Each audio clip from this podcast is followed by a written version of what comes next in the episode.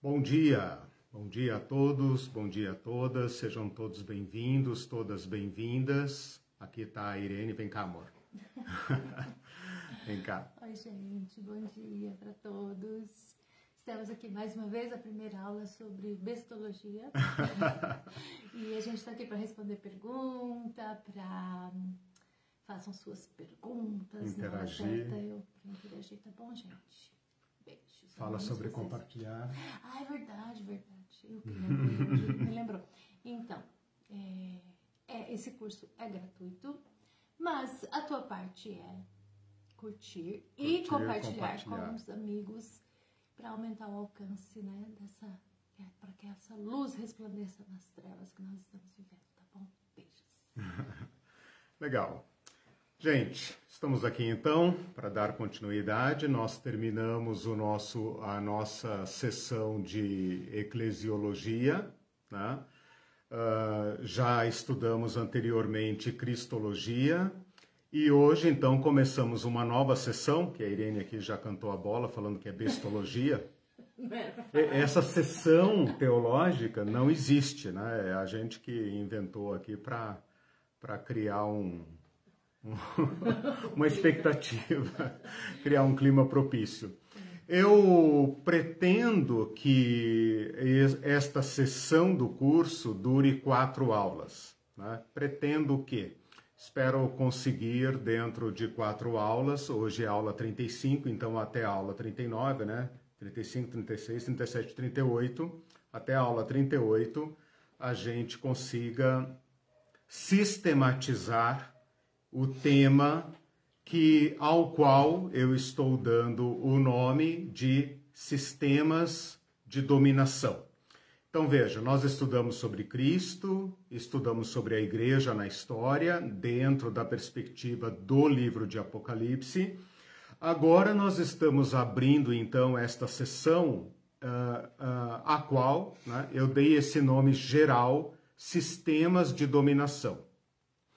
Quando eu digo sistemas de dominação, esse nome não fui eu que criei, na medida do curso eu vou citar alguma bibliografia, mas é um título que eu adoto para ah, ah, abordar ah, esses personagens e essas realidades que o Apocalipse ah, nos apresenta. É claro que não é apenas o livro de Apocalipse que apresenta, mas é o livro de Apocalipse que melhor ou, ou que mais desenvolve esse tema.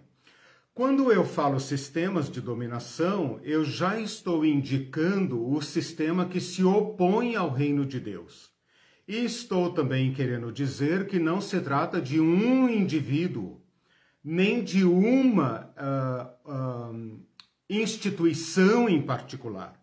O pessoal fundamentalista do Tim LaHaye, eles imaginam um homem que vai surgir, né? ou então uma instituição, tipo a ONU. Quando eu adoto o nome sistema, eu estou falando de algo mais difuso, de algo que permeia de uma realidade ah, ah, de dominação, né? portanto, que usa violência, usa o aparato político, o aparato econômico, todos os aparatos da sociedade para dominar, mas que se trata de um sistema. Então a palavra sistema cai muito bem aqui, porque a, a, a própria etimologia da palavra, né, para já dar o meu, o meu toque pessoal aqui, né? A própria etimologia da palavra sistema pressupõe um conjunto de elementos, né? sejam pessoas, instituições, aparatos, mecanismos, seja o que for, né? estruturas, que se conjugam e formam então um sistema, de certa forma, ordenado e que gera então dominação.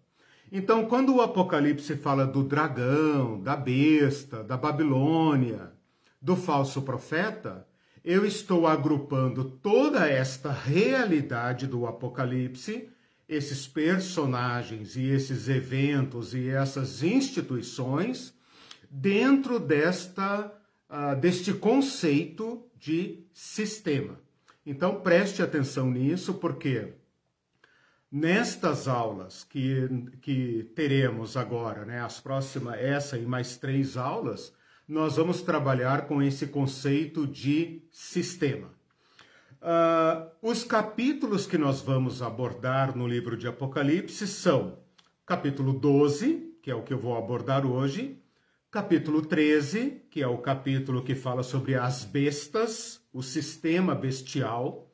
Depois nós vamos pular para o capítulo 17, que está conceitualmente ligado ao capítulo 13, ele é uma ampliação do capítulo 13, e talvez, estou em dúvida ainda, mas provavelmente sim, nós abordaremos também o capítulo 18. É claro que quando eu estou trabalhando com temas, às vezes os, te os temas uh, se sobrepõem. Né? Então, isso é que nós vamos fazer nesses próximos encontros nossos. Tudo bem? Tudo. Acho que o pessoal entendeu a proposta. Entendeu a proposta. Bom, vamos então já para o capítulo 12, porque é um capítulo muito denso, muito importante e nós temos muitas coisas a tratar aqui. A minha abordagem, como eu já falei, não é uma abordagem é, tipo comentário, versículo por versículo, então é claro que eu vou entregar o capítulo todo, mas a, a minha, o meu enfoque nesse capítulo é o sistema de dominação, no modo como ele é retratado neste capítulo. Então eu vou dar maior ênfase a algumas partes do, do, do capítulo do que uh, em outras. Já vi que a Irene está se manifestando aqui. O que, que foi? Não, Mindu, o sistema de dominação seria tipo sadomasoquismo Faz parte. Interessante você falar isso. Nós vamos ver, principalmente na próxima aula, como que uh, o sistema religioso integra esse sistema de dominação. Bem, bem lembrado. Capítulo 13, que fala da, da besta da terra, da besta do mar, né? Vai deixar muito claro que o sistema religioso faz parte disso. Né? E, e aí, rir, é, e aí você vê como que o negócio é complicado né? e como nós vamos ter que colocar os pés muito no chão. Uhum.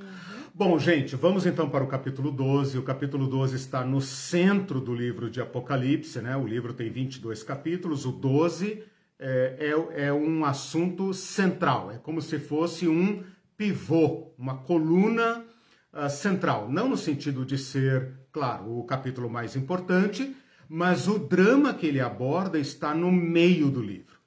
E ele é um capítulo, de certa forma, que não está em continuidade uh, uh, direta com o capítulo 11 anterior, que nós inclusive já estudamos uma boa parte, né? E junto com o capítulo 13, que nós vamos estudar na próxima aula, não está uh, uh, em continuidade no fluxo narrativo, né? não está em continuidade é, é, direta com o capítulo 14. Então vocês percebam que o capítulo 12 e o capítulo 13 compõem uma peça juntos, eles compõem uma peça e essa peça ela irradia, ela, ela influencia todo o nosso entendimento do livro. Quer aquilo que já veio antes no, no, no, na estrutura do livro, quer aquilo que vem depois. Então, nós estamos abordando agora um tema que é, digamos, importantíssimo para a compreensão do livro do Apocalipse, ok? Bom, vamos então ao capítulo 12, capítulo 13 na próxima aula. Com a próxima aula, a gente fecha esta, esta, esta sessão central do livro. Como é que nós vamos abordar o capítulo 12? Eu pretendo três uh, fases, e já estou correndo contra o tempo aqui, né? Três fases. Bom, a primeira, fa quatro fases. A primeira vocês já deveriam ter cumprido, que é a leitura do, do, do livro. Ah, Quem não leu vai boiar um pouco agora depois, antes do almoço ainda, você cumpre essa primeira fase, tá? Brincadeira. Essa primeira fase era, era a fase preparatória, a fase de leitura. É. As três que cabem a mim. Eu ir embora. É, as sala. três Sai que. Sai pra fora da sala. vai vai, vai para a diretoria, vai é. começar com a diretoria.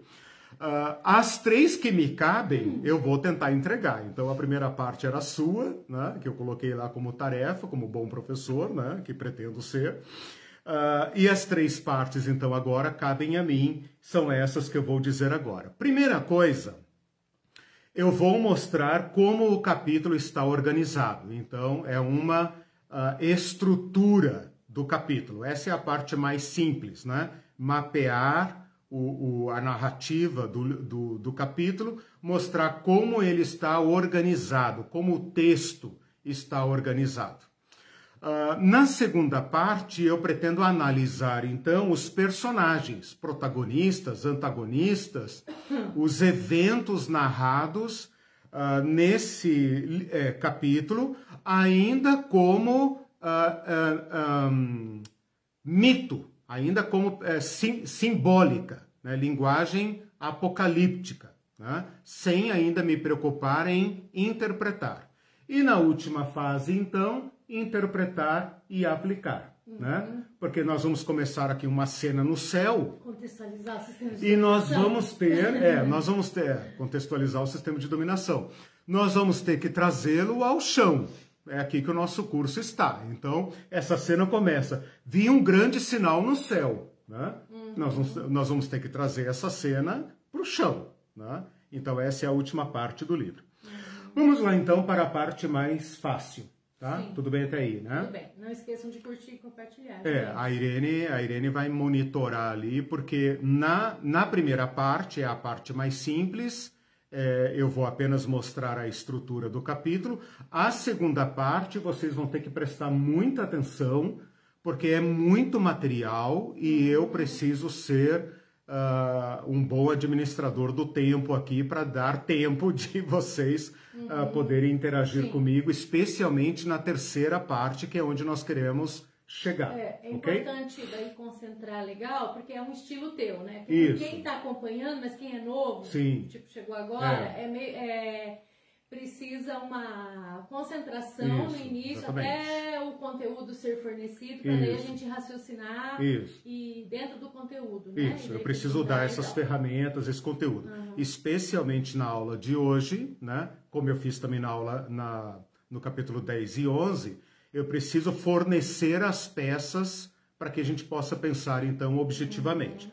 Bom, a primeira parte é a parte, digamos, mais simples, que se você tem aí uma boa Bíblia impressa, né? Bíblia na mão, irmão, Bíblia na mão, irmão, uh, você já vai perceber que a maioria das Bíblias já estrutura o livro nessas, uh, o livro não, desculpa, o capítulo nessas três partes. Então, o capítulo está organizado em três sessões. A primeira sessão começa no versículo 1 e vai até o versículo 6, tá? Então, do versículo 1 ao versículo 6, nós temos claramente aí uma sessão, uma cena, tá? Uma cena. Uh, mesmo que não houvesse na nossa Bíblia divisão por versículos, nem divisão em títulos, se você tem uma Bíblia, deixa eu ver a tua Bíblia aqui, não tem título, né? Ou tem? Hum, a NVT. Não tem. Então, a NVT que a Irene está usando aqui não tem título. É bom, porque às vezes o título induz a pessoa a fazer cortes que o texto uh, não uh, uh, necessita, ok? Então, do versículo 1 ao versículo 6, você tem uma cena. Vamos pensar esse, esse capítulo como se fosse um filme ou uma pequena peça de teatro, né? Então, do versículo 1 ao versículo 6, você tem uma cena. Qual cena? Uma mulher dando à luz, gritando com dores uh, de parto, está em trabalho de parto, né? Uh, provavelmente se contorcendo, gritando, suando, apertando as mãos, e em frente dela uma fera, uma, um animal feroz, chamado aqui de dragão, que está ameaçando-a e ameaçando devorar o filho que ela está para ter, que ela está tendo. Né? Esta cena é interrompida por um ato, eh, digamos, exterior, um ato anônimo, né? que é o, o, o sequestro desse filho. Então, esse filho é imediatamente sequestrado e, e levado para o céu em segurança. A mulher foge e, o, e a fera, chamada aqui de dragão, corre atrás. Tá? No versículo 7 ao 12, tem um corte literário aqui. Quando eu digo literário, estou querendo dizer, independentemente de versículos, independentemente de haver ou não aí um título, você percebe que há um corte na narrativa. Porque o versículo 7 na minha Bíblia começa assim. Só para vocês uh, saberem, a minha Bíblia é a revista e atualizada, tá? Uh, abreviada às vezes de ARA, A-R-A, né? Almeida Revista Atualizada. Uhum. É antiga, né? Uh, o versículo 7 começa assim: Houve peleja no céu. E vai introduzir novos personagens. Quais novos personagens? Miguel. O Miguel entra aqui, né? Dando um migué. Não, brincadeira, tentação, né? o Miguel entra aqui como um personagem novo. Então, se você está assistindo um filme, está assistindo uma peça de teatro, né? Você percebe claramente que aqui começa uma segunda cena, outro cenário, outros personagens, outro evento. Não tem nada a ver com a mulher, não tem nada a ver com o seu filho varão, né? Apenas vai aparecer aqui o dragão. Então, o dragão que estava na primeira cena uh, aparece num novo cenário, nova, novo enredo, nova ação na segunda sessão. Essa segunda sessão, então, narra uma batalha no céu, né? Entre o, o anjo e o, o, anjo, né? O super anjo Miguel e seus anjos contra o dragão e seus anjos. Então, duas milícias aqui, né? Uma milícia do anjo, uma milícia do dragão, né? Ah, e essa batalha, então, vai até o versículo 9, versículo 7, 8 e 9, mostra o resultado da batalha, quem ganhou, quem perdeu, e as consequências para quem perdeu, no caso, o dragão. E o versículo 10 ao versículo 12 é a comemoração da guerra. Então você tem a batalha, né? Com as consequências para quem perdeu e com a comemoração da, da, da batalha da parte de quem venceu. Né? Então, versículos 10 a 12 não é muito objeto do meu estudo hoje, porque trata da igreja, e esse é um material, então, de eclesiologia. Portanto, aqui está um exemplo de uma parte do livro que não é, digamos, muito relevante para o nosso estudo de hoje. Né? Não que eu vá pulá-lo, mas eu não vou lhe dar a maior atenção, porque eu quero falar do sistema de dominação. Bom, encerrada essa parte, vamos então para a terceira sessão, que vai do versículo 13 até o versículo 17, ou até o 18. O 18 funciona como um tipo de é, entre-sala, de passagem para o capítulo 13, tá? Então, o versículo 18, lá, o último do, do capítulo 12, versículo 18, fala assim: E se pôs em pé sobre a areia do mar. É 13 ao 18? 13 ao 18. Tá. O, capi... o versículo 18 fala assim: E se pôs em pé sobre a areia do mar. Capítulo 13, versículo 1, que nós vamos ver na próxima aula, fala assim: Vi emergir do mar. Então, percebam como o versículo 18 é, digamos assim, uma dobradiça, né? Que vai nos uh, tirar do cenário do capítulo 12 e nos introduzir no cenário do capítulo 13, tá? Qual é essa sessão, então, a última deste capítulo 12? Que começa no versículo 13. Quando, pois, o dragão se viu atirado para a terra, perseguiu a mulher e então, de novo, a gente volta ao cenário da primeira sessão. Então, presta atenção. Sessão, presta atenção. O, o versículo 6 termina com a mulher fugindo para o deserto. Corta a cena, vai para a batalha no céu, mostra perdedores e vencedores, e chegamos então ao versículo 13.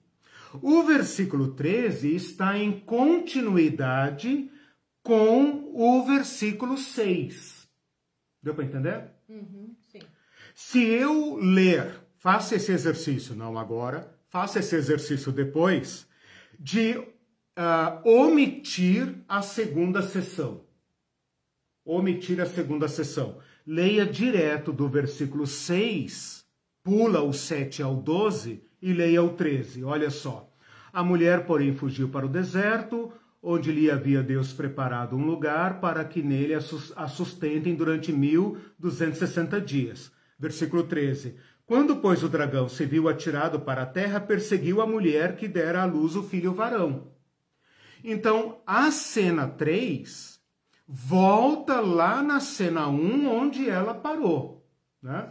Por isso que eu falei, é exatamente como um teatro ou como um filme, quando você corta uma cena, mostra o que está acontecendo em outro ambiente, né? porque não se pode mostrar duas cenas simultaneamente. Então, corta uma cena, mostra outra cena e depois volta naquela cena 1 um, para dar então continuidade a ela, ok? Então, a terceira cena vai mostrar o dragão perseguindo a mulher, a mulher fugindo, sendo protegida, sustentada no deserto. E o dragão, então, inconformado com essa sua decadência, com essa sua derrota, entra então no capítulo 13. E o capítulo 13 vai mostrar a, a instituição do aparato de dominação. Né? Então, o capítulo 12 é um capítulo de fundo para o capítulo 13. Né? O capítulo 13 vai falar da besta. Vocês conhecem toda a história da besta, vocês já leram Deixado para Trás, né? já participaram de Apocalipse em escola dominical, já leram Tina High, Hal Lindsay, né? Vocês então sabem perfeitamente sobre a besta, número da besta, é, a imagem da besta que fala e tal, tudo isso todo cristão sabe. Né? É, o capítulo 12 é, digamos, a introdução ao capítulo 13. Por isso que ele é um capítulo muito importante aqui para a nossa compreensão. Ele vai mostrar a antessala. Ele vai mostrar o conflito por trás das nossas estruturas de poder, ok? Então, até agora eu mapeei o capítulo. Se você leu ou não leu, você entendeu, né? Rimou você entendeu a estrutura do capítulo 12, ok? Sim, não entenderam, perguntem. É, gente. vamos perguntando. Mas está ali, ó, do versículo 1 ao 6, uma cena. Do versículo 7 ao 12, outra cena. Do versículo 13 ao 18, terceira cena. Agora que eu me dei conta que cada sessão tem seis versículos. Não. Eu não sei o que, que isso quer dizer. Não, não quer dizer nada. não quer dizer absolutamente nada. Coincidência, é muita né? coincidência, né? É uma Jesus-cindência, né? Jesus-cindência, porque coincidências não existem. Existe sim, irmão. Uh, bom, Feito isso, Você então. tudo, né? É, feito isso, então, é, se destruir esse negócio da coincidência, Jesus-cindência, metade da nossa teologia vai embora, né? Porque aí tem predestinação, predeterminação e tal, né? Bom, não é objeto do nosso estudo de hoje. Mas é como é pelo Bom, chão, né? a gente não pode deixar de falar. Uh, vamos agora, então, uh, uh, olhar os personagens desse capítulo, tá? Então vamos lá. Primeiro você tem aí uma mulher. Essa mulher está no céu. Olha como a, a linguagem simbólica é plástica, ela é móvel, ela é. Por isso que eu falei na aula passada: guarde a reguinha, o compasso, a, a balancinha, né? Desaperta um pouco os parafusos, deixa a mente assim um pouco solta, para você acompanhar a fluidez desse capítulo. Esta mulher começa no céu, vestida do sol, com a lua debaixo dos pés e usando uma coroa com 12 estrelas. Né? No final, ela é uma pobre mulher correndo pelo deserto. Então, olha a plasticidade do, da, da linguagem simbólica. Né? Então, essa mulher é um personagem, tá? A descrição dela está no versículo 1. Ela está vestida do sol, a lua está embaixo dos seus pés e ela usa uma coroa com 12 estrelas, tá? Ela está grávida, no versículo 2, ela grita com dores de parto e ela está sofrendo para dar à luz. Está sozinha. Não tem parteira, não tem marido, não tem ninguém aqui, ela está sozinha, tá? Aí entra em cena o antagonista, que é o dragão. E o dragão está escrito aqui no versículo 2. Viu-se outro sinal no céu, também está no céu, está no telão, para todos verem. Né? Essa mulher está vestida do sol, urrando, deitada, né, com as suas pernas abertas, né, uh, parindo, e diante dela aparece um grande dragão vermelho com sete cabeças, dez chifres e nas suas cabeças sete diademas. Ele rosna diante da mulher, ele a ameaça, ele a cerca, ele a assedia, porque o objetivo dele é a, a devorar o filho que está para nascer. E então este filho é o terceiro personagem, tá? Todo o foco é colocado nesse, toda a expectativa, né, é colocado neste filho que vai nascer. Porque no versículo 5 uh, fala assim: Nasceu-lhe, pois, um filho varão, ou seja, um, um menino homem, né? Menino é, homem, não era, é, não era menina mulher. Não era menina mulher, menino homem, né? Nasceu um filho varão que há de reger as nações. E este menino, então, ele faz aqui o papel do herói. Então, o drama é esse, né? A mulher parindo, uh, dando à luz àquele que é o herói, aquele que é o, o, o, o valente aqui da, da questão, uh, contra o dragão, né? E então tem esse corte aqui na cena dizendo: o seu filho foi arrebatado para Deus. Aqui tem um passivo divino, não diz quem arrebatou, fala que ele foi arrebatado para Deus. Uhum. Não diz quem arrebatou, quem é o sujeito aqui, uhum. né? A mulher que inicialmente está no céu, agora foge para o deserto. Aí, aqui que eu falei da plasticidade da linguagem simbólica, né? Não vai dizer como ela desceu do céu, cadê o sol, cadê a lua, nada disso importa aqui para o nosso entendimento final do livro, tá? ela vai para o deserto.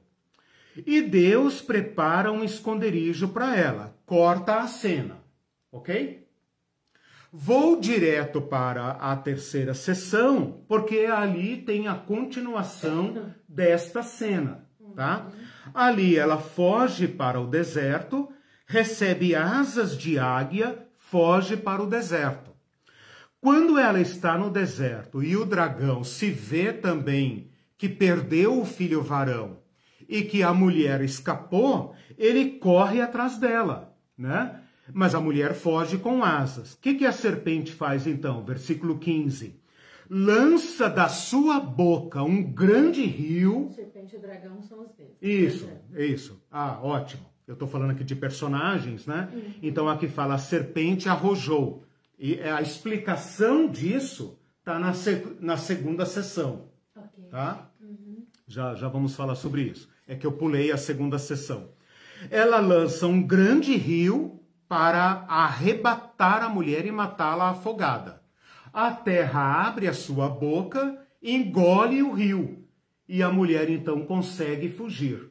E então o dragão, vendo que não consegue uh, matar a mulher, nem a descendência da mulher, que é aqui um quarto personagem, tá? a descendência da mulher não é o filho varão, porque o filho varão foi para o céu, mas a mulher aqui agora, uh, sem maiores explicações, fala da sua descendência. Né? Então essa mulher teve mais filhos, não explica como, não explica quem, tá? Então, esse dragão que, que não consegue matar a mulher, nem o filho varão que foi levado embora, nem a descendência da mulher, põe-se em pé na areia do mar. E da areia do mar faz surgir a besta, que é o assunto da próxima aula, ok? Então, o que, que eu apresentei até agora? Apresentei os personagens da primeira e da segunda sessão. Perso da, da, terceira sessão. Vigia aí, vigia aí para não falar besteira. Da primeira e da terceira sessão. Mostrei o enredo agora. Pulei a segunda. Na segunda sessão tem aqui personagens, tá? Miguel, tá lá no versículo 7, Miguel e seus anjos guerreiam no céu, no mesmo cenário aonde a mulher pariu e aonde o, dra o dragão ameaçou, é como se fosse um telão, grande sinal no céu, né? E, e João está vendo essa, esse grande telão, né? Uh, há uma guerra e o dragão e seus anjos perdem a batalha. Olha lá o versículo 8. Não prevaleceram nem mais se achou no céu o lugar deles. Versículo 9 vai nos dar uma explicação única nas Escrituras. Vai desmascarar o véu da história. Lembra aqui do conceito de Apocalipse, que é apocalipto, né? que é revelar, tirar o véu né? dos nossos olhos e vai fazer uma identificação de personagens única nas Escrituras, que diz o seguinte: Foi expulso o grande dragão, a antiga serpente, que se chama Diabo e Satanás, e sedutor de todo o mundo. Sim, foi atirado para a terra e com ele os seus anjos. Pela primeira vez nas Escrituras, primeira e única vez nas Escrituras, este personagem é identificado. Eu sou professor de Antigo Testamento, né? Quando eu dou aula de Gênesis e a gente fala ali daquele capítulo 3, né, de, de Gênesis, da serpente que fala com a mulher e etc, etc, eu pergunto para eles: "Ah, o que que está escrito aqui? Eles falam, ah, o diabo da plena. Opa, opa, opa. Diabo, coisa nenhuma. Aqui não está escrito tá diabo. Falando. Aqui não está escrito diabo, não, meu filho. Aqui está escrito a serpente. Um animal sagaz, astuto. Uhum. Né? Ah, da onde você tirou? Ah, professor, mas não é e tal. Não, não é, não está escrito. O Antigo Testamento nem tem esse nome. Uhum. Não fala. Você tem que ler a Bíblia inteira de Gênesis 3 até Apocalipse 12 para ele te revelar quem é a antiga serpente. Então aqui o Apocalipto, né? Abre antiga, o véu, antiga. Está se referindo a Gênesis. Claro, ah. claro. Está se referindo a Gênesis aqui, né? A antiga serpente, o sedutor, o enganador, aquele que está por trás de todo o enredo, né? De todo o drama humano o, os sistemas de dominação, os que promovem a morte, a, fo, desculpa, a fome, a miséria. Né? É, é disso que se trata. Mas esse versículo é insular nas Escrituras. Ele é uma ilha na, na, nas Escrituras, ok? Uhum. Bom, uh, com isso, então, eu encerro a primeira parte, já avançando bastante para dentro da segunda parte, mapeando aqui a estrutura do livro e os personagens. Né? Pulei propositalmente os versículos 10 a 12, porque se referem à igreja. Né? Eu só vou no final, na terceira parte deste, desta aula, eu vou apenas dizer que papel a igreja joga dentro desse drama, porque é isso que escapa à visão dispensacionalista. A visão dispensacionalista, ela tem outra interpretação para esta uh, sessão, para esta parte do Apocalipse. Por quê? Porque para eles a igreja não está aqui, né? Aqui vai tratar dos deixados para trás, etc, etc. Como eu refuto, né? E recuso esta interpretação, é, a gente precisa entender qual é o drama que esta uh, que é este povo narrado no versículo 10 a 12, chamado aqui nossos irmãos. Olha o versículo 11. Eles, pois, o venceram. Venceram quem? O dragão. Eles o venceram. Como venceram? Pelo sangue do, do cordeiro, por causa da palavra do testemunho que deram, e mesmo em face da morte, não amaram a própria vida. Né? Então, a igreja está aqui. Que papel ela joga? Nós vamos ter que alinhavar ao longo do capítulo 12 e 13.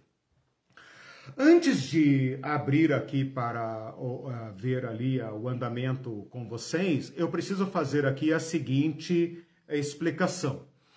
A linguagem deste capítulo é completamente, uh, como é que eu vou dizer, uma peça única dentro do livro, porque ela independe de tempo. Então eu já queria cantar essa bola aqui. Ninguém precisa me perguntar, ah, mas quando isso vai acontecer? Né? Quando é? Isso aqui aconteceu no passado? Isso aqui é futuro? É na era da igreja? É, é para prever a data? Onde é que eu coloco o capítulo 12 dentro do esqueminha do, do Tim LaHaye? Não tem. Este é um capítulo que está na categoria de mito, de símbolo. Por quê? Porque ele, ele remete à realidade que está por trás de tudo. É atemporal e ahistórico.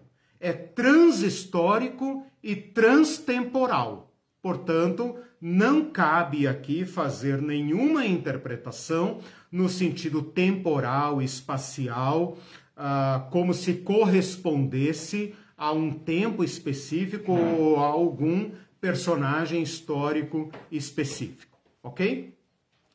Bom, eu ia perguntar aqui, amor, sobre uh, se tem alguma participação, alguma pergunta ou não. Então tá. Com isso, então, vocês me deixam livre para ir para a segunda sessão, em que eu vou fazer a, a segunda sessão, não, ah, a segunda sessão da aula, desculpa, não a segunda sessão do capítulo, né? A segunda sessão da aula, que é uma certa explicação agora destes personagens, né? Porque veja bem, meus irmãos, nós estamos falando aqui de uma mulher que está vestida do sol e que apoia os seus pés na lua, e que tem uma coroa que é uma verdadeira constelação de 12 estrelas. Estamos falando de um dragão, né? Estamos falando de uma guerra de anjos. Estamos falando de deserto, de filho varão, né?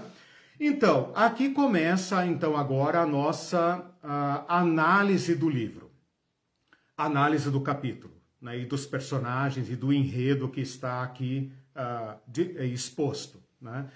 Trata-se de uma visão. Então, não tem mulher no céu, não tem mulher vestida de sol, a lua não é o estrado dos pés dela, não existe uma coroa de doze estrelas, não existe dragão, não existe serpente. Não existe estrelas que caem na terra. Ah. Não existe esse filho varão. Não existe besta. Não existe nada. O que existe é uma visão. Não é para fazer aqui uma interpretação equivocada do livro, do, do capítulo, dessa narrativa. O que nós temos que fazer agora é entender o que esses personagens significam. Então eu quero agora com vocês analisar quem são esses personagens e o que eles significam, porque nós queremos ir para além deles, para a realidade que eles uh, uh, significam para nós, porque o que nós queremos não é a mulher no céu. Não queremos saber se tem uma mulher no céu, uma rainha do céu, uma Nossa Senhora espacial. Não é isso que nos importa aqui. Né? Não nos interessa dragão. Não nos interessa saber se esse dragão tem cabeça, não tem cabeça, tem rabo, não tem rabo, tem pata, se ele solta fogo pela boca e tal. Nada disso nos importa. Porque se a gente pensa. Exato, dragão não existe, a não ser lá no, no Harry Potter e nesse, né, nessa é, enxurrada aí de, de filmes de Wicca e etc, etc, né? E na mitologia, e no cinema, e na. Né? Aí tem dragão, mas dragões não existem, não existe, como diria o padre Quevedo. Né? Então, nós temos que agora não ficar distraídos com essas, com esse jogo de luzes, né? Nós temos que ultrapassar estas imagens para colocarmos a nossa mão na realidade. É a realidade por trás do símbolo que nos interessa. Tá? É como se fosse um presente embalado em papéis brilhantes e etc. Nós, o papel é importante, a caixinha, o lacinho, o cartãozinho, tudo é importante. Mas não é isso que nós queremos. Nós queremos o presente, o que está lá dentro. Né? Isso não significa que o símbolo não seja importante. Ele tem uma razão de ser.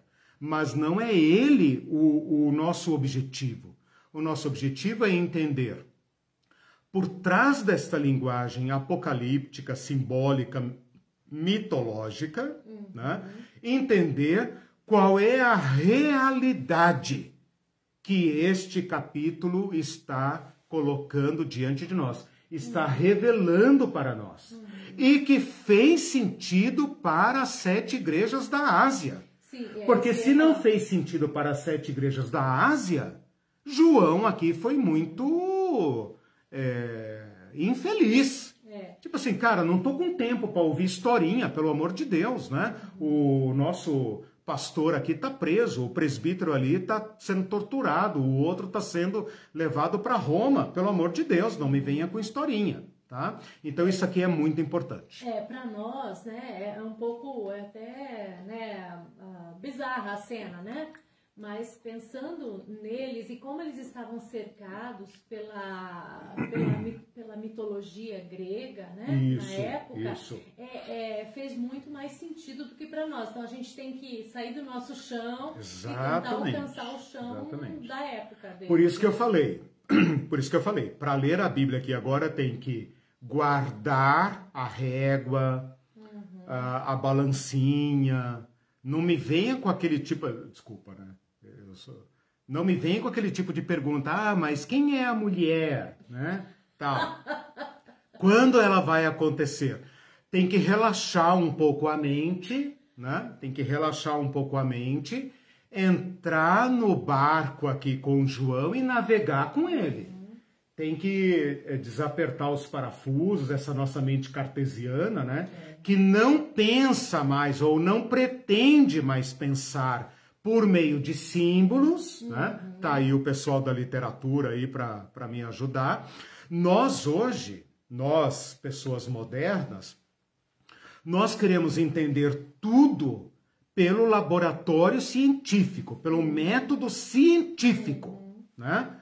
Uh, nós repudiamos essa linguagem mitológica, ou pelo menos pretendemos, né? É óbvio que o Harry Potter tá aí fazendo sucesso não é à toa, né? Sim. E todas essas histórias de heróis e etc., que brincam com a nossa fantasia, não, não estão aí à toa. Isso mostra como nós não, ah, ah, ah, não podemos recorrer apenas ao método científico né, para elucidar a complexidade do, do, do, da existência, das coisas. Uhum. Né? Então, nós temos sempre essa válvula de escape. Para esse povo aqui, eles são riquíssimos de mitos. Eles são, eles não têm a nossa mentalidade científica. Eles conhecem a filosofia, o pensar. Mas mesmo sendo da época pós-filosófica clássica, né, eles ainda uh, uh, expressam o mundo por meio de mitos. Então, por falar em mito, eu queria uh, entrar aqui agora na segunda sessão, aliás, e concluindo né, a segunda sessão, para mostrar para vocês como que João, João, o autor do Apocalipse, dialoga com a cultura e os saberes do seu povo, recorre ao Antigo Testamento, a figuras do Antigo Testamento, e compõe, elabora esta visão da mulher e do dragão. Uhum. Ok? Então eu vou fazer agora aquela busca do Antigo Testamento, dos Apócrifos e do Novo Testamento, tá? Uhum. Começo hoje porque o material me, assim me, me, me demanda, começo hoje, ao invés de ir primeiro no Antigo Testamento, vou primeiro na linguagem mitológica. Para lembrar os irmãos e informar os irmãos e as irmãs e todos que nos ouvem o seguinte: este enredo de uma mulher que carrega a esperança da vida que carrega a ordem do cosmos contra um ser horrendo, feroz, caótico, das trevas, do caos, do abismo, que ameaça a vida. E esta mulher que dá a luz ao herói que vai matar o monstro e garantir que o caos, as trevas, o abismo fiquem uh, sob controle, né? E este herói, este filho da mulher, garanta a ordem, garanta a, a, a sobrevivência, a luz, a vida, é recorrente em todas as mitologias orientais. Desde o mito de Tiamat, e Marduk, né? Tiamat é o nome de um monstro, de um dragão, né? que representa o caos, representa um monstro disforme, horrendo, versus Marduk, que é o filho da deusa, não me lembro aqui agora o nome da deusa, mas esse mito é muito conhecido, se jogar aí no Wikipedia aparece, da deusa, que dá a luz a esse Marduk, que mata o Tiamat.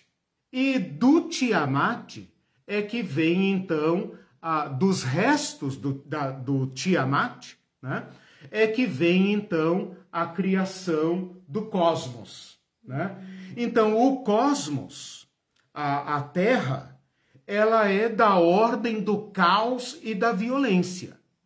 E ela depende da, da, da presença dos deuses aqui para manter a ordem. E o Marduk, então, é o herói, é o deus, é o ser que garante o império. Então, o império é a garantia da ordem. Por isso, o imperador é sempre filho dos deuses, protegido dos deuses, tá? Esta mitologia, ela está presente no Egito com outros nomes, né? Por exemplo, no Egito, o então, deus do caos. Grega. Não, isso que eu estou dizendo. É esta, este mito do caos versus ordem, e essa ordem mantida por um Deus, ela tem diversos nomes e ela aparece em todas as mitologias, pelo menos ali do, do Oriente, onde nós estamos, né? Pé no chão, tá? Então, no Egito ela é Isis, ah, o nome da mulher é Isis, que, que é perseguida por um deus do caos, um ser horrendo das trevas, do abismo, chamado Set, ou Tifon, Tifon, né? E tenta matar o seu filho Horus. Mas o filho Horus sobrevive e mata o monstro Set, ou Tifon. Né? Isso também está presente na mitologia grega, que a Irene falou aqui, um dragão chamado Piton, né? que tenta matar Leto, que é a mãe do Apolo, tenta matar Leto e impedir que ela dê a luz a Apolo. E Apolo, então, é protegido pelo Zeus, que é o pai dele, né? o pai, o, o, o gerador, né, o genitor do Apolo, protege-o numa ilha, né? E o Apolo então nasce e mata o monstro Piton.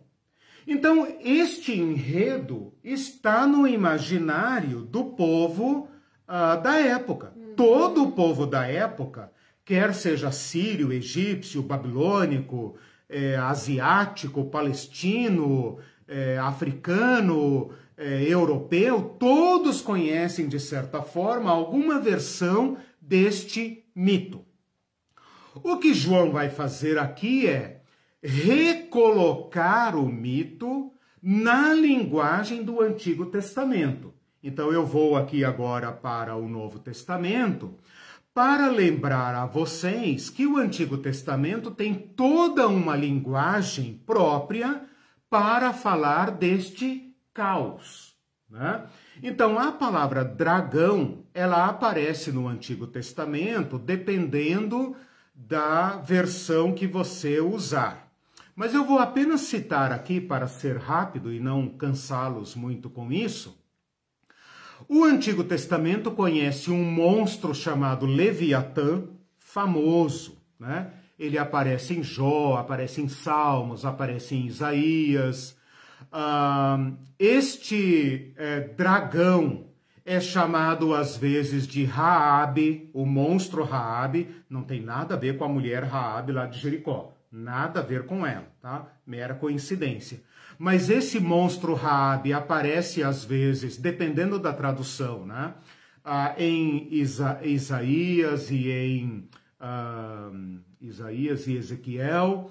Às vezes aparece o nome Beemote, aparece em Jó, Beemote. Às vezes aparece serpente mesmo. Às vezes aparece monstro marinho. Uh, e isto está na pré-história do povo judeu. Ou seja, o povo judeu herdou a mitologia cananita. Então, esse Leviatã é a forma hebraica de se referir a um monstro uh, anterior ao próprio Antigo Testamento, que está presente na mitologia cananita. Então, na mitologia cananita, Baal é o herói que mata o Lotã, que a Bíblia vai chamar de Leviatã.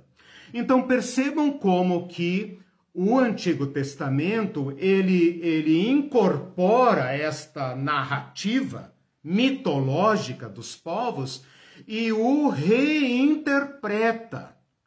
E a reinterpretação que o Antigo Testamento faz desta linguagem é, é criativa, e aqui está o pulo do gato. Se você entender isso aqui, você entendeu o capítulo 12 e 13. Aqui está o pulo do gato. Antes de você pensar, ah, vem você com essa história de mito aí, você está querendo dizer que a Bíblia é um mito, que a Bíblia é, é, trabalha com personagens folclóricos e tal? Não. Fica calma. Fica calma aí, muita calma é, nessa hora. Você desacochou os parafusos. É, desacochou os parafusos. Você não sabia o golpe que eu ia te dar, né? Mas veja só, o Antigo Testamento dialoga com esse mito porém o subverte completamente. Por quê? Porque ao invés de colocar o império como sendo a representação política do herói, do herói, do deus herói, por exemplo, Nabucodonosor é o filho de Marduk. Né? O faraó é o filho de Horus.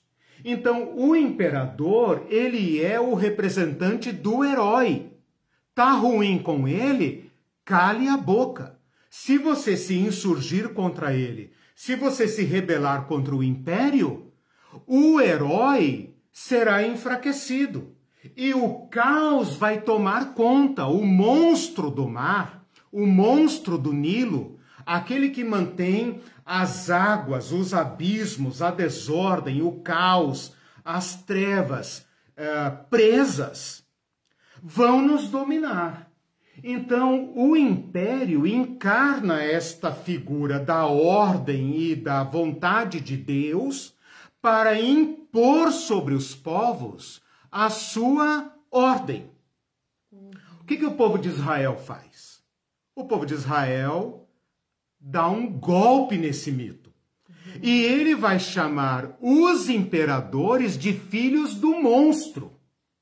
Então eu vou dar aqui para vocês apenas um exemplo de vários que eu poderia dar, né? Citando Jó, depois vocês vão ver aqui a minha, as minhas anotações. Eu fiz uma, um estudo aqui de mais de 10 páginas Meu sobre esse capítulo, então tem muita referência, eu vou dar de presente para vocês. Mas eu vou citar aqui apenas um exemplo para vocês verem como o povo de Israel subverteu o mito, uhum. né? Ah, o mito do, do dragão, não o mito político, bolsonarístico, né? Cruz Credo Ave Maria, né? É, o mito no sentido técnico, linguístico, é, narrativo. Fabrício disse que Behemoth é hipopótamo em russo. E olha que bacana, ótimo, bacana, obrigado. A descrição que Jó faz desse monstro, de fato, né? É, tinha que pesquisar a etimologia disso aí, amigo, se você puder me ajudar. Por quê? Porque o animal, o monstro que Jó descreve é, é digamos assim, é melhor aplicado ao hipopótamo. Mas se você pesquisar no Google Imagem, eu fiz essa pesquisa, você vai ver que é um hipopótamo pré-histórico, assim, é um monstro. Não é o que a gente conhece hoje. É, não é um hipopótamo, digamos, moderno. É como se fosse um hipopótamo. É, como a gente vê nas figuras aí da pré-história e tal, Tem aquele um chifre, né? elefante né? meio monstruoso, né? Tudo assim meio Tipo assim, é o avô, tataravô do elefante, é o tataravô do cavalo, né? Então, mas muito obrigado. É, provavelmente é. tem um fundo escriturístico aí. E ele disse também que Tiamat é aquele dragão, da, aquele né, famoso dragão da caverna. Do, do dragão também. Caverna Legal. do dragão, que a gente fala. Sim, então, essa mitologia moderna, obrigado Fabrício, essa mitologia moderna faz uma busca muito interessante nessa mitologia antiga. Hum. Né? Eu só queria aproveitar isso aqui, até com um texto que eu vou ler aqui agora. Deixa eu ler o texto e me lembra que eu tenho que dar um comentário sobre isso. Sim. Isaías 27,1 fala assim: Naquele dia o Senhor castigará com a sua espada dura, grande e forte o dragão. Agora preste atenção: o dragão, serpente veloz, o dragão, serpente sinuosa, e matará o monstro que está no mar. E aqui está falando do Egito. Então aqui está o golpe, meus irmãos. Aqui está o golpe. Quando toda a mitologia oriental, egípcia, babilônica, eh, fenícia, eh, asiática, europeia, todo aquele mundo ali, fala do herói como sendo representado politicamente no império, na ordem imperial, o povo de Israel vai lá e mexe no âmago desta narrativa e coloca o faraó, o Nabucodonosor, como sendo a besta. Aquela narrativa de, de Daniel, em que o Nabucodonosor come capim com as bestas do campo, é um retrato disso, é um insulto violento ao imperador. E por isso que ele vai colocar no final o imperador dizendo: Ah, eu não sou o Deus dele que é verdade e tal. Quer dizer, o Deus do escravo que é verdade, o Deus dos céus, o Deus que põe ordem, é o Deus dos escravos. Não é o Deus do império. O Deus do império, de acordo com a narrativa do capítulo 12 e do capítulo 13, não é o inimigo do caos. Olha o golpe, irmão. Presta atenção, Brasil. Não é o inimigo do, do, do caos. É o caos. Aqui está o centro do capítulo 12 e 13. Vou repetir de novo. Repetir de novo é pleonasmo, é, né? Vou re-repetir de novo, reiteradamente. Isso é ple, ple, pleonasmo. o que João está fazendo aqui é subverter o mito, a mitologia.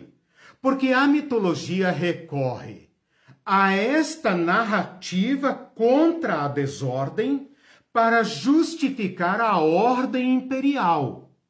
O que João está fazendo aqui é dizendo o seguinte: sabe Roma? Sabe o imperador romano? Ele não é filho de Apolo, o herói que mantém as trevas afastadas, mantém a desordem, o caos afastado.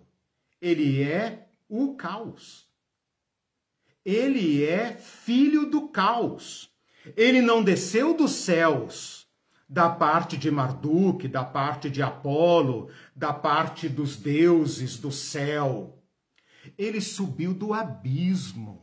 E eu vou mostrar de onde ele veio e por que que ele tem ódio da descendência da mulher. Né? Entenderam agora? O que eu queria falar aqui em cima desse comentário do Fabrício é o seguinte: vocês têm que apagar, apagar, repaginar completamente esse dragão moderno. O dragão do Harry Potter, esse dragão todo aí, né, que o, que o Fabrício evocou aí, porque ele é dessa geração, né, amigo? ah, esse dragão europeu, esse dragão que tem patas, que parece um dinossauro, que solta fogo pela, pela, pela, pela boca né, e tal, que tem, parece um, um bicho né, é, pré-histórico e tal, não é o dragão oriental asiático, não é o dragão desta região das escrituras, não é o dragão antigo. O dragão antigo é esse que aparece aqui uh, em uh, Isaías. Ele é tipo uma serpente. Se você pesquisar nas, na, no Google Imagem, você vai encontrar essa figura de um dragão que é uh, que tem corpo de serpente. Ele é longo, sinuoso, né? Aqui fala que ele com a sua cauda, no versículo 5, uh, ah, versículo 4 fala com a sua cauda arrasta as estrelas, né? Então não pense naquele dragão dinossauro.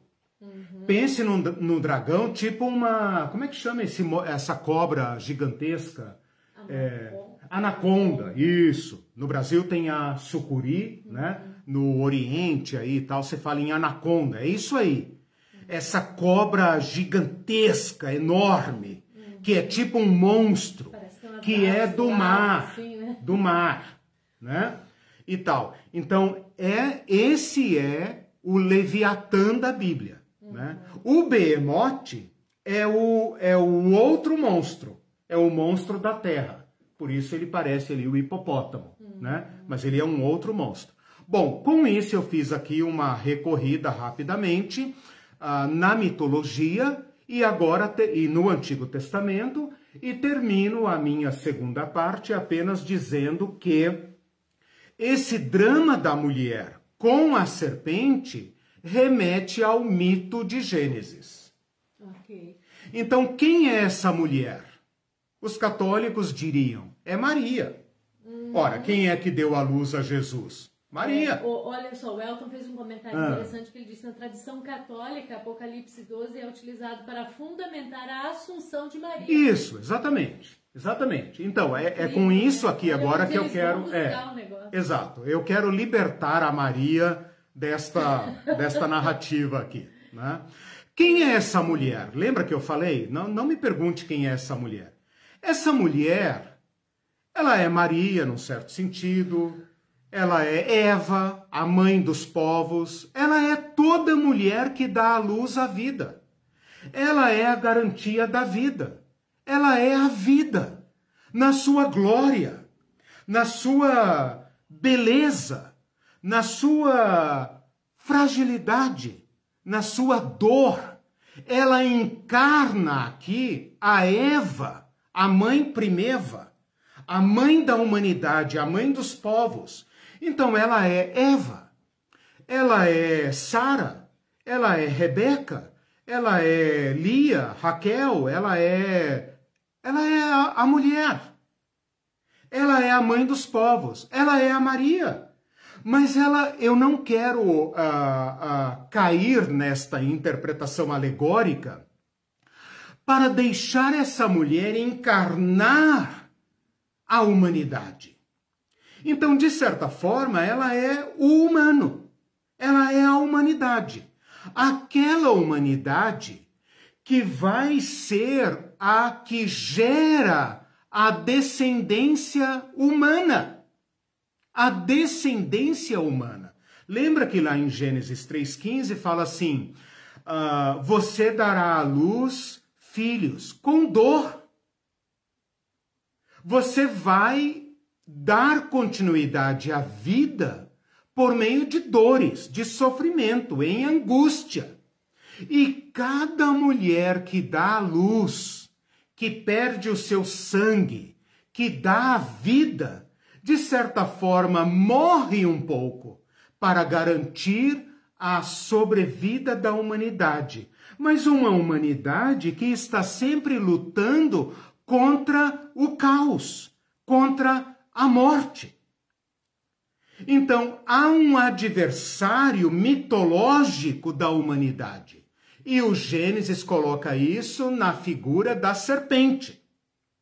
E Gênesis 3,15 vai dizer o seguinte: a descendência da mulher será inimiga da descendência da serpente.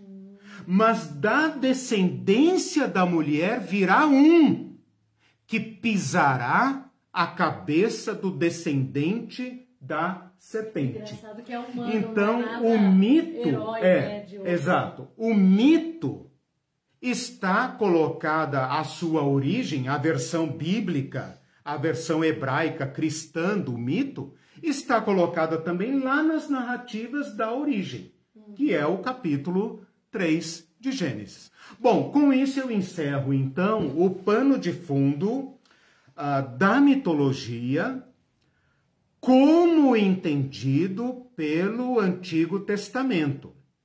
E com isso agora, né, na boca de João no Apocalipse, colocado então agora na sua versão final. Qual é a versão final? Esta mulher que dá a luz é Israel, é a igreja, é o humano humano. Por isso que eu falei, não me pergunte o nome dessa mulher. É o humano. Uhum. São aqueles que não caem na lorota do dragão, do império, daquele que usa o caos para dominar o caos, mas gera um caos maior ainda, porque não há império sem violência. Então, todos esses que aderem a narrativa do dragão, do inimigo da humanidade, é descendência dele. E a Bíblia não tem dúvida sobre isso. Mas em todo o tempo ela chama o humano. Então percebam, esta mulher é frágil. Mesmo sendo uma mulher gloriosa, ela está numa posição frágil está deitada com suas pernas abertas, com seu órgão genital exposto, numa posição extremamente vulnerável. E pior do que isso, mesmo que ela fosse uma deusa, uma heroína, né? uma grande mulher do mito e tal, ela está indefesa, sozinha, parindo. E não há ninguém que possa ajudá-la. E o império a força do caos, a força da morte, aparece para ela como um animal tão feroz que mal pode ser retratado como um animal uh, da natureza. Não é um hipopótamo. Ora, é uma serpente sinuosa com sete cabeças e dez chifres. É ameaçador ele ataca até os poderes do céu e os derrota. Mas quando parece que esse dragão vai meter a sua boca no feto desta mulher e matar a criança recém-nascida e a mulher exausta do seu trabalho de parto, o Deus intervém e salva. E salva por meio de um bebê. Salva por meio de um humano mais fraco do que a mulher que deu à luz. O filho varão. E aqui é o Cristo. É o Cristo, o descendente da mulher, o Cristo. O Cristo, de forma muito sucinta, porque o capítulo não é sobre ele aqui, não é cristológico, mas de um modo muito sucinto, ele é identificado no versículo 5. Né? E aqui eu já, já estou entrando na terceira parte do curso, que é a interpretação. Ele é o filho varão que há de reger as nações. Olha, quem é que há de reger as nações? O próprio Apocalipse já disse, é o Cristo. Tá, esse texto, reger as nações, está lá no, no Salmo 2, que é um salmo messiânico. Tu és meu filho, eu hoje te gerei. Pede-me e te darei as nações por herança. Ele a regerá com cetro de ferro. Né? Uh, então, esse filho varão é o Cristo. Ah, é o nascimento de Cristo, é a origem de Cristo? Não importa, nada disso importa aqui. Importa que o Cristo tornou-se o descendente da mulher, o filho do homem, o filho do humano. E nesta condição, ele é levado para a destra de Deus. Então, o que vai para a destra de Deus não são os poderes cósmicos ameaçadores, é o humano. É o humano que é colocado na destra de Deus. A narrativa da guerra, da segunda sessão, é o, o resultado cósmico daquilo que Cristo fez. Porque se a primeira parte não fala da morte de Cristo, a segunda parte fala. Esses o venceram pelo sangue do Cordeiro e pelo testemunho dele e pela uh, fidelidade a ele. Está lá no versículo 11. Então, a segunda sessão não está falando aqui da queda de Satanás, não está falando da queda dos anjos, não está falando de nada disso. Não está falando de Miguel, não está falando de nada disso. É uma linguagem mítica, mitológica, antigo, velho testamentária, né? para dizer o, o, o, o efeito, efeito global que a morte de Cristo, o descendente da mulher, provoca nestas forças que ameaçam a humanidade. E o que eu quero destacar aqui é o seguinte: foi expulso o grande dragão, sedutor das nações, e no versículo 10, acusador. Ou seja, morte, que a morte provoca, efeito da morte efeito Sobre... que a morte de Cristo, morte e ressurreição de Cristo, ressurreição. que está sintetizada na primeira sessão e referida na segunda sessão, provoca no, no universo. No universo. Então, o diabo é destituído do seu poder de seduzir, de ameaçar, de matar, de acusar, de ameaçar o destino da humanidade, é destituído por esse filho varão que está à destra da majestade, mas que o versículo 11 deixa escapar que derramou seu sangue.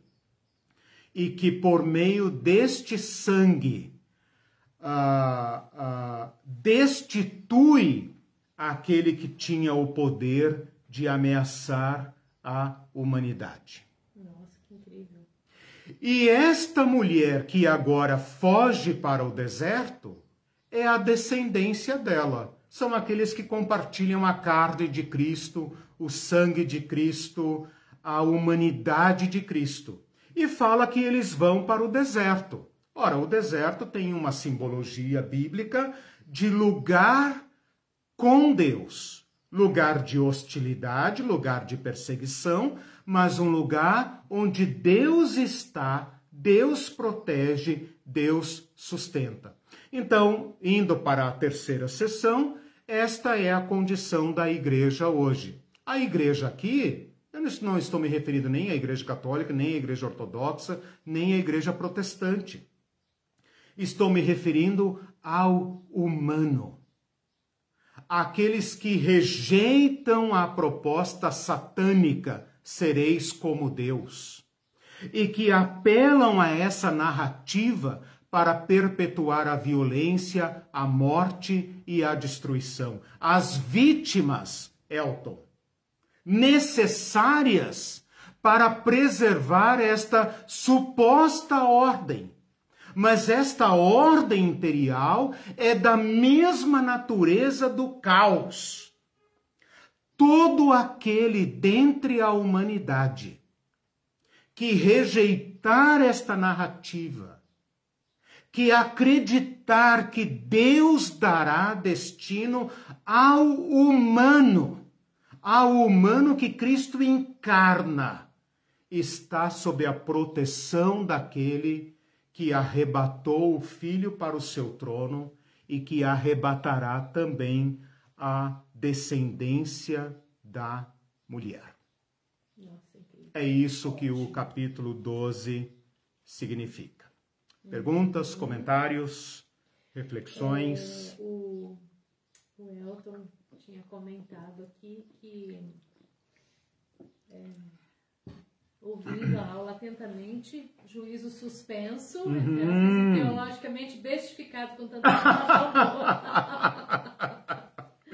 Bestificado é boa. É, o, o Mindu colocou assim: teologia pé no chão acabando com os espantalhos evangélicos. Se tirar a ficção dessa gente, terão que olhar para a dor do humano ao lado. Exatamente, exatamente. Veja, esta, esta narrativa do capítulo 12 começa no céu e vai parar no profundamente humano.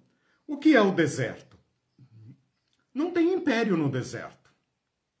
Não tem império, a menos que haja petróleo lá, daí o império vai atrás.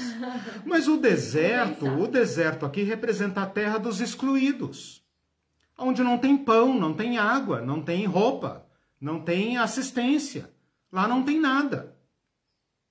Esse é o caminho do humano aqui. Né? O império vai dominar e pisar e pisotear e inundar tudo que importa sob o pretexto de que, se você me enfrentar, olhe bem, porque se você me enfrentar e se você me ferir, as forças do caos virão contra você. Né? O Thomas Hobbes, né? Ah, acho que é isso, né? Thomas Hobbes, eu sou péssimo, com nomes, usa essa figura do Leviatã para criticar o Estado.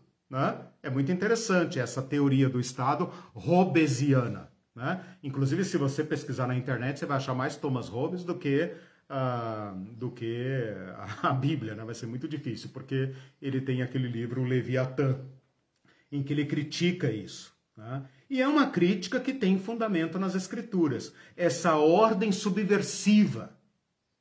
Por isso que nós cristãos somos sempre, sempre críticos do Estado. Ah, olha só, uma aplicação pastoral que a gente falou no início da aula e você confirmou, né? A Irene confirmou. O que esse texto significa para as igrejas da Ásia e que, portanto, significa para mim e para você? Esta estrutura toda que está aí, matando e pisando e explorando, não é de Deus. É da ordem do caos. Eles querem culto para manter este caos monstruoso que dá privilégios apenas para uma pequena elite. Vocês, meus irmãos, resistam-no onde ele se manifestar. Por quê? Porque nós vamos ver na próxima aula que ele se manifesta dentro das igrejinhas da Ásia. Dentro das igrejinhas da Ásia vai haver os falsos profetas que são representantes da besta. Ou seja, sempre atuam desafio, né? dentro da comunidade. Uhum. Sua cauda, né? seus chifres se manifestam dentro das comunidades cristãs. Por quê? Porque quer perverter tudo, quer seduzir, como está aqui no versículo 9, o sedutor de todo o mundo. Ele seduz. Então, o chamado para essas igrejas aqui é o seguinte: lembrem de Faraó, lembrem de Nabucodonosor, lembrem lá dos, dos do, do reino da Pérsia, lembrem, lembrem de Antíoco Epifânio, lembrem dos Macabeus e resistam. Nós somos daqueles que não se dobram. Nós somos daqueles que preservam a justiça. Nós somos daqueles que que protege o pobre, o órfão e a viúva. É desse que nós somos descendentes. O povo de Israel, nesse sentido, o povo de Israel idealizado, segundo a lei de Moisés, é uma aliança de direito contra o império. Por que, que as tribos vivem sem rei na Palestina, na época pré-monárquica? porque é uma aliança do povo contra o império. Uhum. Okay. O Alexandre Klein disse é na uh, é hum. sensacional esse lance da atemporalidade do capítulo Isso. 12. Até porque ninguém Exato. encontra espaço, tempo para encaixar essa história. Exatamente, bem lembrado. Não me perguntem, não me perguntem onde e quando isso vai acontecer é a narrativa simbólica, portanto mítica, que está por trás do embate histórico. Veja que o capítulo 12 termina com o pé no chão, se pôs em pé na areia do mar. Uhum. E é aqui que nós estamos. Então, bem lembrado, Alexandre Klein, uh, é essa, veja, não tem mulher no céu. Cristo não nasceu no céu. Não tem coroa de estrelas, não tem dragão, não tem guerra no céu. Os crentes adoram esse negócio de batalha espiritual e tal, nas regiões celestes, não sei o quê. Não tem. O drama se dá aqui no chão. Uhum. O que o Apocalipse está fazendo é revelando o símbolo por trás. Uhum. Veja, mesmo quando a gente fala da transcendência do mal, eu quero aqui fazer um corte, aproveitando essa, essa, esse aparte aí do Alexandre Klein, para dizer o seguinte. Os cristãos, de modo geral, eles jogam isso para as regiões celestes as regiões celestes. Né? É muito comum falar, irmãos, está acontecendo nas regiões celestes e tal. Com isso, eles deshistoricizam o drama. Mesmo que eles queiram dizer que ah, é batalha espiritual, não sei o que, etc., eles não conseguem historicizar o drama humano. Eu queria aqui fazer uma, uma, um aporte aqui, uma, uma, um, um corte mesmo, para dizer o seguinte. Eu não quero materializar este drama humano, porque sou um teólogo, e rejeito a materialidade marxista, né? A, a, esse materialismo histórico seria um extremo contra aquela religião alienada que espiritualiza tudo, né? Hegeliana, né? que espiritualiza tudo. Eu estou aqui seguindo uma linha teológica, porém pé no chão, que é a seguinte: é uma visão criativa, e, e João aqui me permite ser criativo, né? Criativo para falar sobre a transcendência do mal. E isso é muito bíblico e muito teológico. Porém, não é, não é, digamos, a versão comum que se vê por aí, que aliena o drama. Né? Que é a seguinte: há um aspecto do mal, há um aspecto do mal que transcende o ser humano e que se torna parte de um sistema de dominação. Então, o marxismo, o materialismo histórico, vai querer colocar, me perdoem, né, se eu estiver falando aqui algum excesso, né, vocês aí que entendem melhor disso, não é minha área, né? Estou fazendo aqui apenas uma crítica, mas uma crítica, digamos, precária, porque não é minha área. Então, se eu estiver falando alguma coisa errada e tal, me, me corrijam. Uh, nessa parte filosófica, etc. Na parte teológica, me garanto, né? Mas, quer dizer, eu estou mais uh, melhor fundamentado, mas também, claro, estou aberto à crítica. Uh, então, eu não quero colocar a coisa apenas nas estruturas uh, sociais, nem no humano, mas também não quero jogar isso para o além. Certo? certo.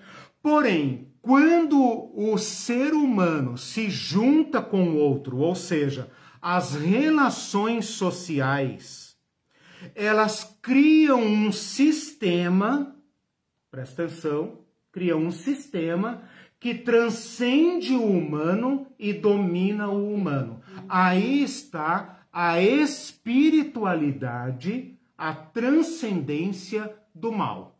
Uhum. Portanto, ao contrário de alguns filósofos materialistas, não há uma entidade, não há uma, um, um país, não há um, um personagem autor da dominação. Isso é importante. É o pulo do gato aqui. Tudo que nós criamos, todos os nossos aparatos libertam-se de nós, portanto, o ser humano não o controla e imediatamente passa a integrar um sistema de dominação que se coloca sobre o humano. Vou dar um exemplo. O nazismo. O nazismo é uma ideologia que tem suas mentes seus mentores intelectuais, políticos, suas estruturas. Mas ele é também um sistema de dominação que se emancipa desses próprios mentores e os submete. Uhum. Isso só o Apocalipse e a teologia pode nos mostrar. Uhum.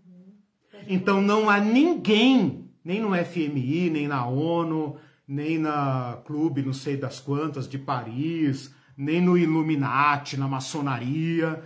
Não existe nenhum lugar material, pé no chão, uma mente jogando os pauzinhos, né, na Faria Lima, na Fiesp, né?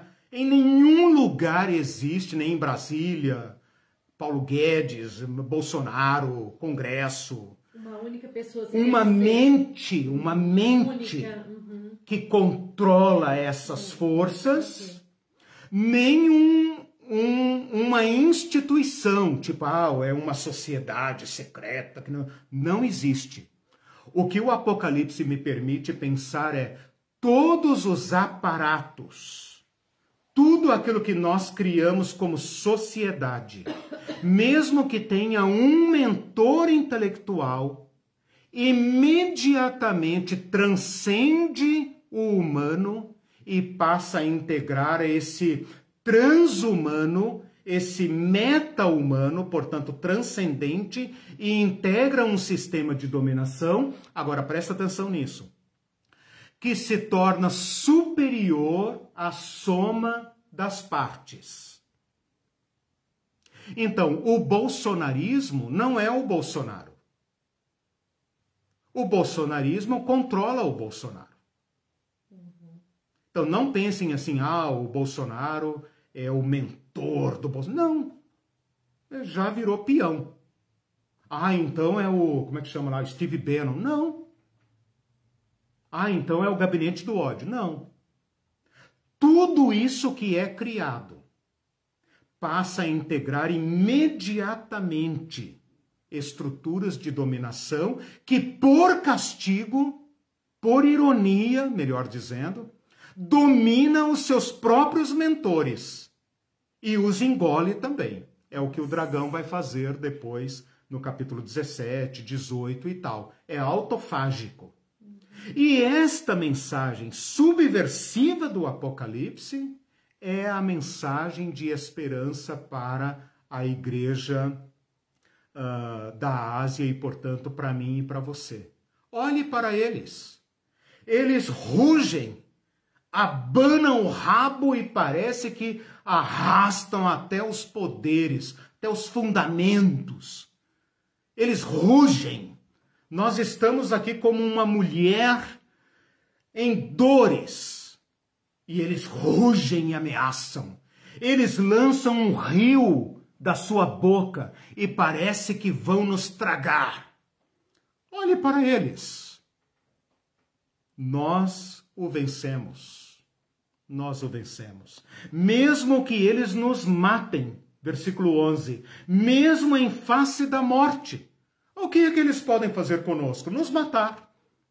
Mesmo assim, nós não temos medo. Esta, este é o poder único que enfrenta o império, que enfrenta o monstro, que enfrenta a besta, que enfrenta as instituições, os bancos, o Deus mercado, a política, forças armadas. Onde quer que este dragão manifeste a sua cabeça horrenda, as suas sete cabeças, os seus dez chifres, onde quer que se manifeste, na história, não no céu na história, é aqui que eu vivo. É aqui que ele persegue. É aqui que ele mata. É aqui que ele arrasta sua cauda e mata e ameaça e persegue. E é aqui que nós o enfrentamos. É neste cenário. Parece um deserto para nós. Parece que nós somos errantes no deserto. Mas no deserto está o protetor. Até a terra abre a sua boca e engole. Até a natureza conspira conosco contra estas forças bestiais. É isso que o Apocalipse está dizendo. Lembrei daquele autor lá que você fez, estudou para o doutorado. O Walter Wink. O Walter Wink. É, é, Estou. É, ah, foi bom você ter falado disso. Dessa, dessa... É, a nomenclatura sistema de dominação é dele, até deveria ter trazido aqui os livros dele, vou trazer, Sim. vou sugerir para a próxima aula, embora não tenha quase nada dele em português. Uhum mas eu vou recomendar. Mas eu gostei muito dessa, dessa visão dele sobre estruturas de dominação, porque a gente não Sim. quer espiritualizar demais, Sim. assim, ai, os Exato. espíritos que dominam, parece uma coisa assim tão fora da nossa realidade. Exato. Mas aí dessa maneira como você explicou, Exato. eu tentei resumir aqui numa frase, uhum. eu acho que ficou mais claro para a gente entender. É. é um assunto que a gente precisa falar mais, talvez, Sim, e vamos falar. aprender mais, né, para assimilar melhor. O, uhum. o Mindu colocou aqui um comentário sobre o marxismo. Uhum. Ah, é, legal. O materialismo marxista não nega o esperançar da religião, qualquer que okay. seja, pois a anestesia, ópio, a dor humana. Sim, sim. O marxismo defende a revolução popular contra qualquer imperialismo. Isso. Aqui e agora, e não no além. É, o, o, o, marxismo, ele tenta, de certa forma, se contrapor a, a essa religião alienante. Exato. Né?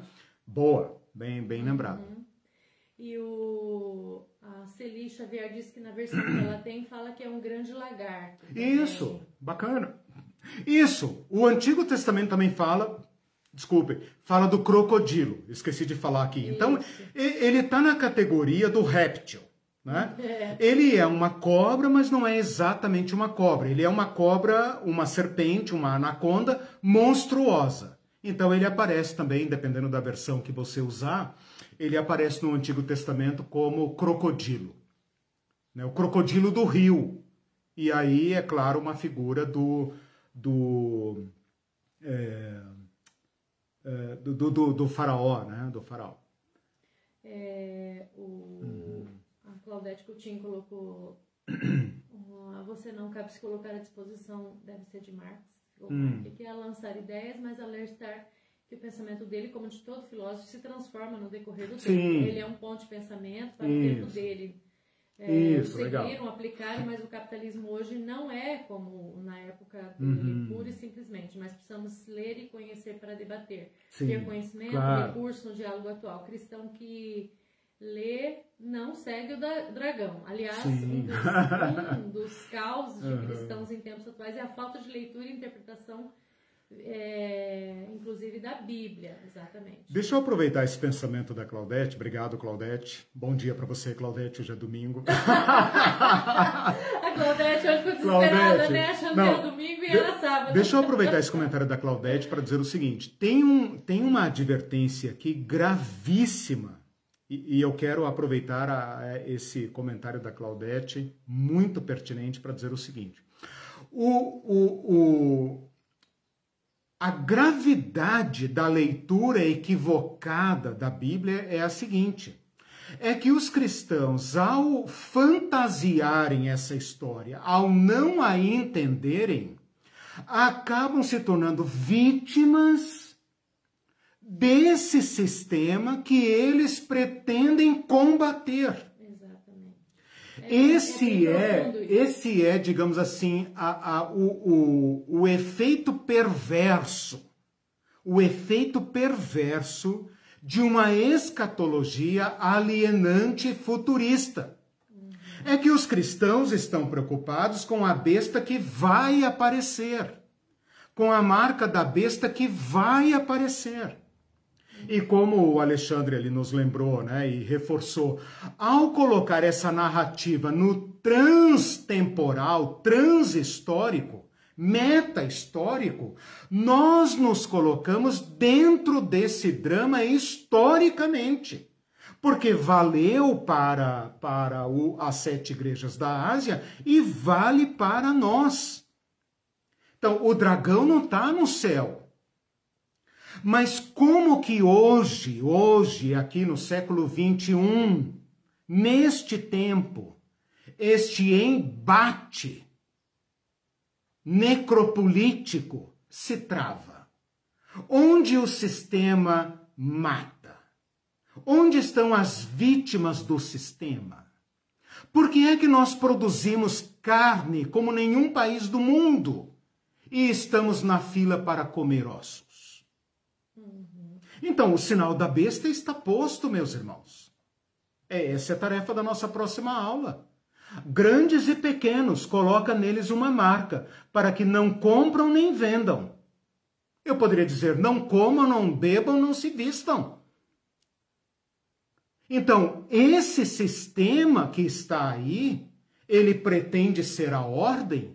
O que o Apocalipse está nos dizendo é, ele não é que ele gera o caos, ele é o caos. E o único que pode reger as nações é o humano, do qual nós somos descendência. Uhum, ok. Tem um comentário aqui também, uh, outro do uhum. Alexandre Klein já que ele fez antes, que uhum. ele diz que é na atemporalidade do mito de João que está a beleza do texto. Exato. Na verdade, Exato. que está que ela representa para os cristãos do seu Isso. tempo e também para nós, para né? Incrível, nós, as lições que a gente está tirando hoje. Essa né? é a vantagem do símbolo. Uhum. Essa é a vantagem ela do símbolo. Exato. Épocas, né? Só que nós temos que interpretá-lo corretamente. Primeiro, primeiro lá. Né? Sim. Uhum. Mas essa é a plástica do, do, do, do, do mito. Uhum. Né? O mito, o símbolo, tem essa facilidade. Né? É, ele é plástico e ele pode ser amoldado, interpretado e lido pelo leitor atual. Uhum. Né? Se eu não faço esse entendimento, eu, uhum. a gente perde eu fico, o sentido é. do texto. Tanto que esse capítulo 12 é esquisitíssimo, né? Uhum. O pessoal fala, o Tim LaHaye fala que esse filho varão aqui que foi arrebatado para o céu, opa, arrebatamento? Arrebatamento? Falou o quê? Arrebatamento? É igreja. a igreja. É igreja. Ah, é verdade. É igreja. É. A mulher é a cristandade. O filho varão é a igreja. A descendência da mulher que vai para o deserto é os deixados para trás. Simples. Simples. O, falando nisso, falando em Tim LaHaye, Ah. o, o Silvio Javala falou assim: foi muito bom trazer a humanidade do Apocalipse 12 e 13. As interpretações Isso. errôneas dessa parte do Apocalipse minimizam a responsabilidade da igreja sobre o império. Exatamente. Aí ele diz: é, Exatamente. no meu próximo filho, eu vou colocar o nome de Tim LaHaye só pra enfurecer o Eliseu. não faça isso.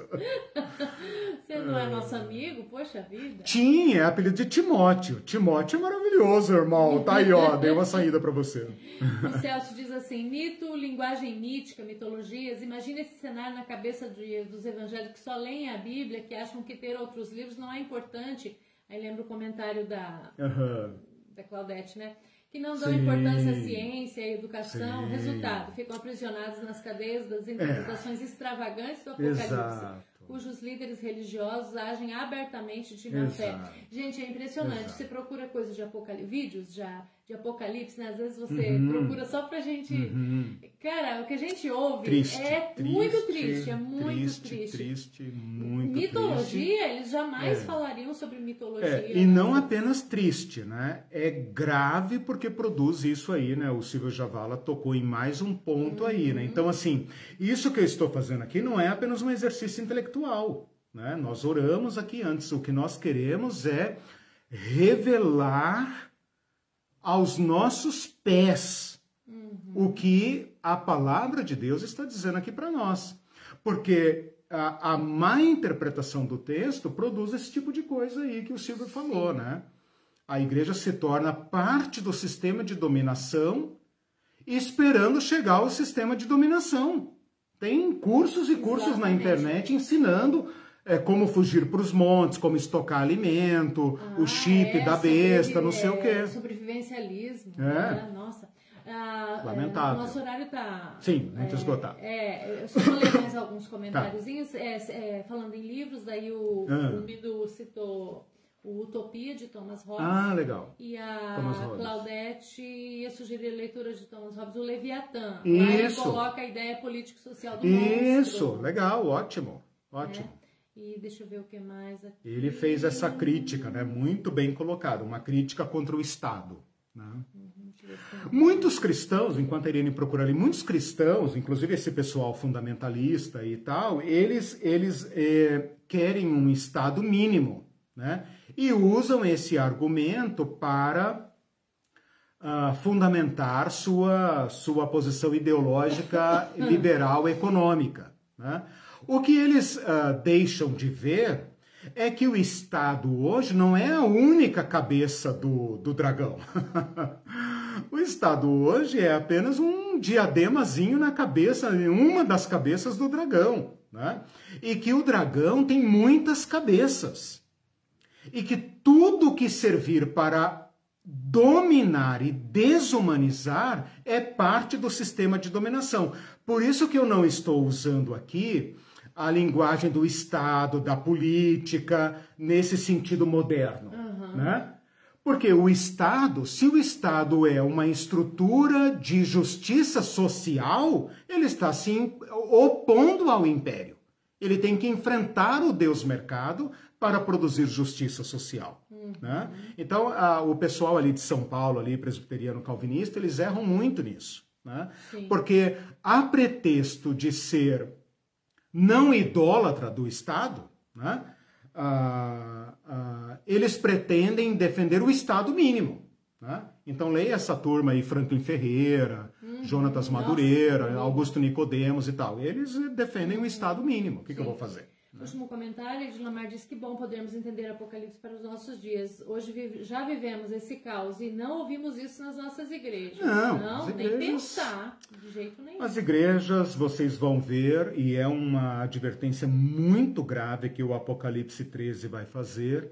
As igrejas podem todas, como estrutura, lembra que eu falei que toda estrutura que nós criamos liberta-se de nós, cria vida própria e passa a integrar o sistema de dominação?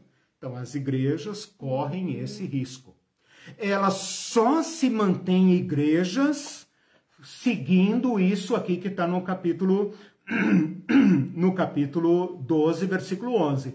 Eles o venceram por causa do sangue do Cordeiro, por causa da palavra do testemunho que deram, e mesmo em face da morte, não amaram a própria vida. Os céus estão em festa agora, mas nós na terra gememos, porque esse sistema de dominação sabe que vai cair e nós também sabemos. Uhum. Por isso nós o suportamos com paciência, porque nós sabemos que vai cair. Eles acham que são eternos. O Hitler dizia que estava estabelecendo o terceiro Reich, né, por, que duraria mil anos. Hum. Nós, cristãos, sabemos que vão cair.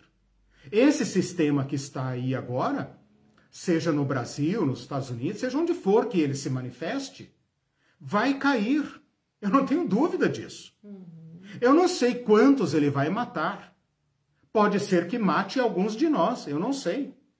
Mas nós morreremos dizendo: eles vão cair. Uhum. E I'll be back. I'll be back. Nós voltaremos para horror deles. Uhum. Nós voltaremos, porque nós somos do Cordeiro. Olha que lindo que o Cordeiro enfrente o dragão. Não é maravilhoso isso? Isso tem uma mensagem política subversiva violenta, meus irmãos. Que o título preferido de Jesus Cristo seja o Cordeiro. E como Cordeiro, vence o dragão. Né? Isso é uma mensagem política subversiva dramática para nós. Que nós somos do Cordeiro.